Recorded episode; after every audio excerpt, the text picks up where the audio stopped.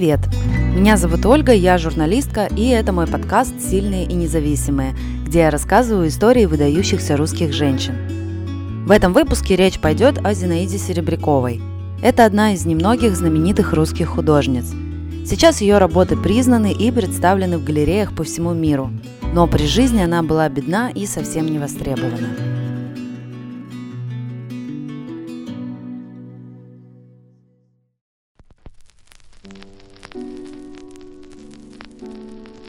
Где же она? Уже стемнело. Может, заблудилась, передумала? Ее похитили?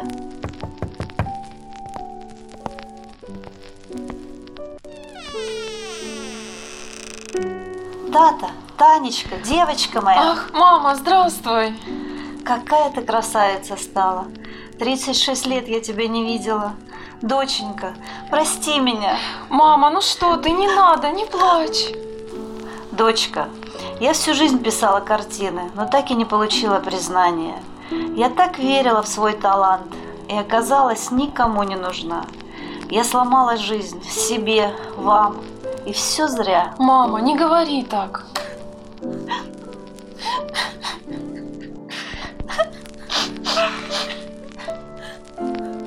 Зинаида Серебрякова родилась в 1884 году в имении Нескучное – Тогда это был Белгородский уезд, сейчас Харьковская область. Она была шестым ребенком в семье известного скульптора Евгения Лансере и его жены Екатерины, дочери архитектора Николая Бенуа.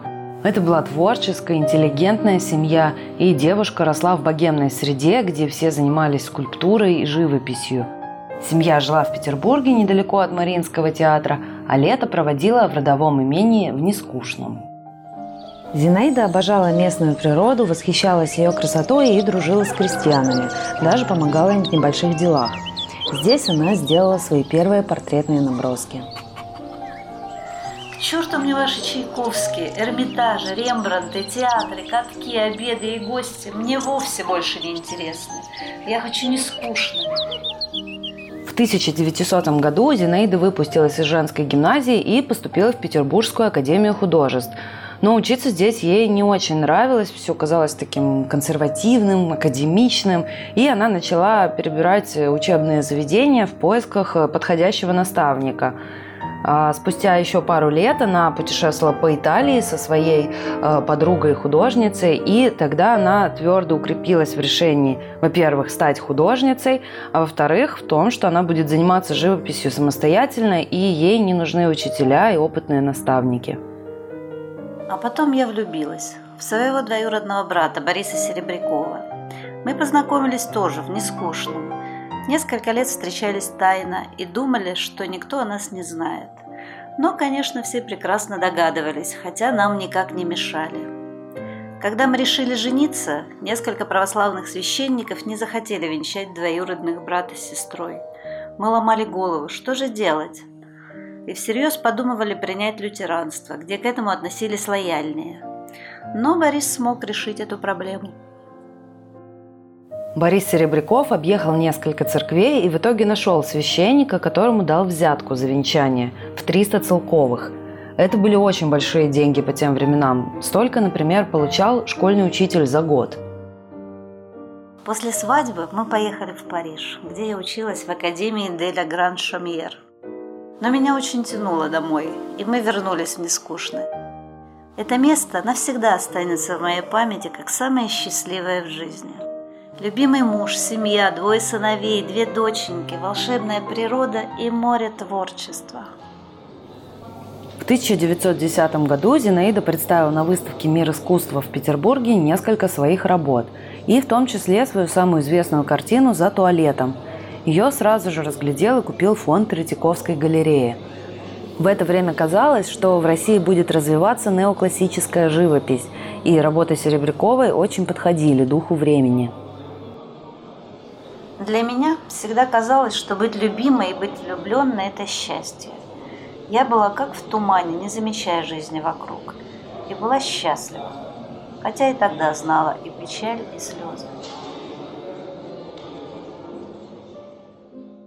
На Россию надвигалась Первая мировая война, революция, а на искусство – авангардизм. И стиль Серебряковой совершенно не вписывался в это направление. В 1919 году любимый муж Борис умер у Зинаиды на руках от цепного тифа. Серебрякова стала вдовой в 36 лет, как и ее мать, а Борису было 39 лет, как отцу художницы, когда тот умер. В это время соседние имения разорялись восставшими крестьянами, и находиться в нескучном было уже просто опасно. Так одинокая Зинаида вместе с четырьмя детьми, старенькой матерью и без денег переехала в Петербург. Так горько, так грустно осознавать, что жизнь уже позади, и время бежит, и больше ничего, кроме одиночества, старости и тоски, впереди нет а в душе еще столько нежности, чувства. Я в отчаянии, все так безнадежно для меня. Вот бы уехать куда-нибудь, забыться в работе, видеть небеса, природу. Я очень плохо помню то время. Помню, что ты все время писала портреты каких-то богатых женщин. А помнишь нашу квартиру в Ленинграде? Ее уплотнили, населили туда незнакомых людей – Вечная нужда, которая началась тогда, преследовала меня всю жизнь. Денег не хватало даже, чтобы нормально топить, и мы ходили по дому в верхней одежде.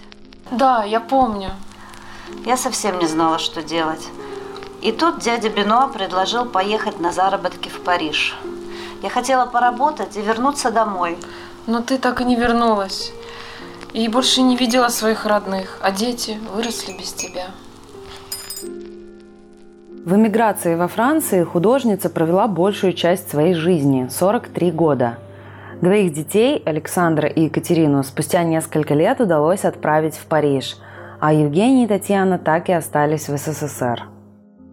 В 1940 году Францию оккупировали фашисты. Серебряковой грозил концлагерь за связь с Советским Союзом.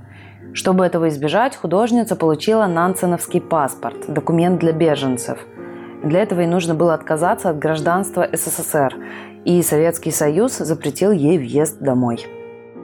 Я совсем не имела коммерческой жилки и соглашалась на любую работу живописца, часто бесплатно. Мой стиль все время не вписывался в модные течения. Я ничего не заработала, потеряла семью и никому не нужна, ни здесь, ни на родине. Мама, мне так жаль.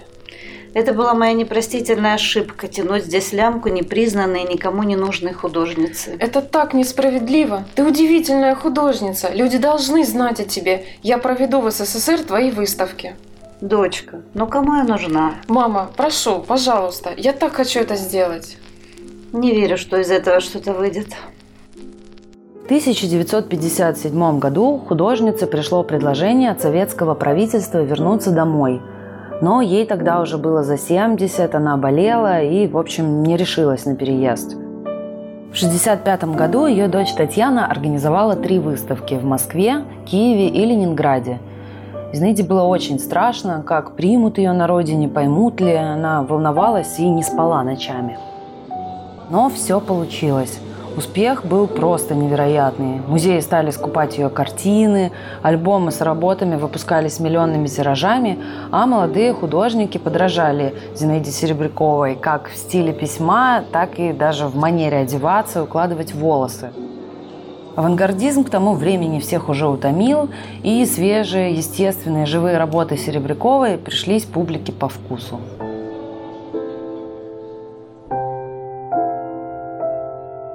В 1967 году Зинаида Серебрякова умерла. Ей было 82 года.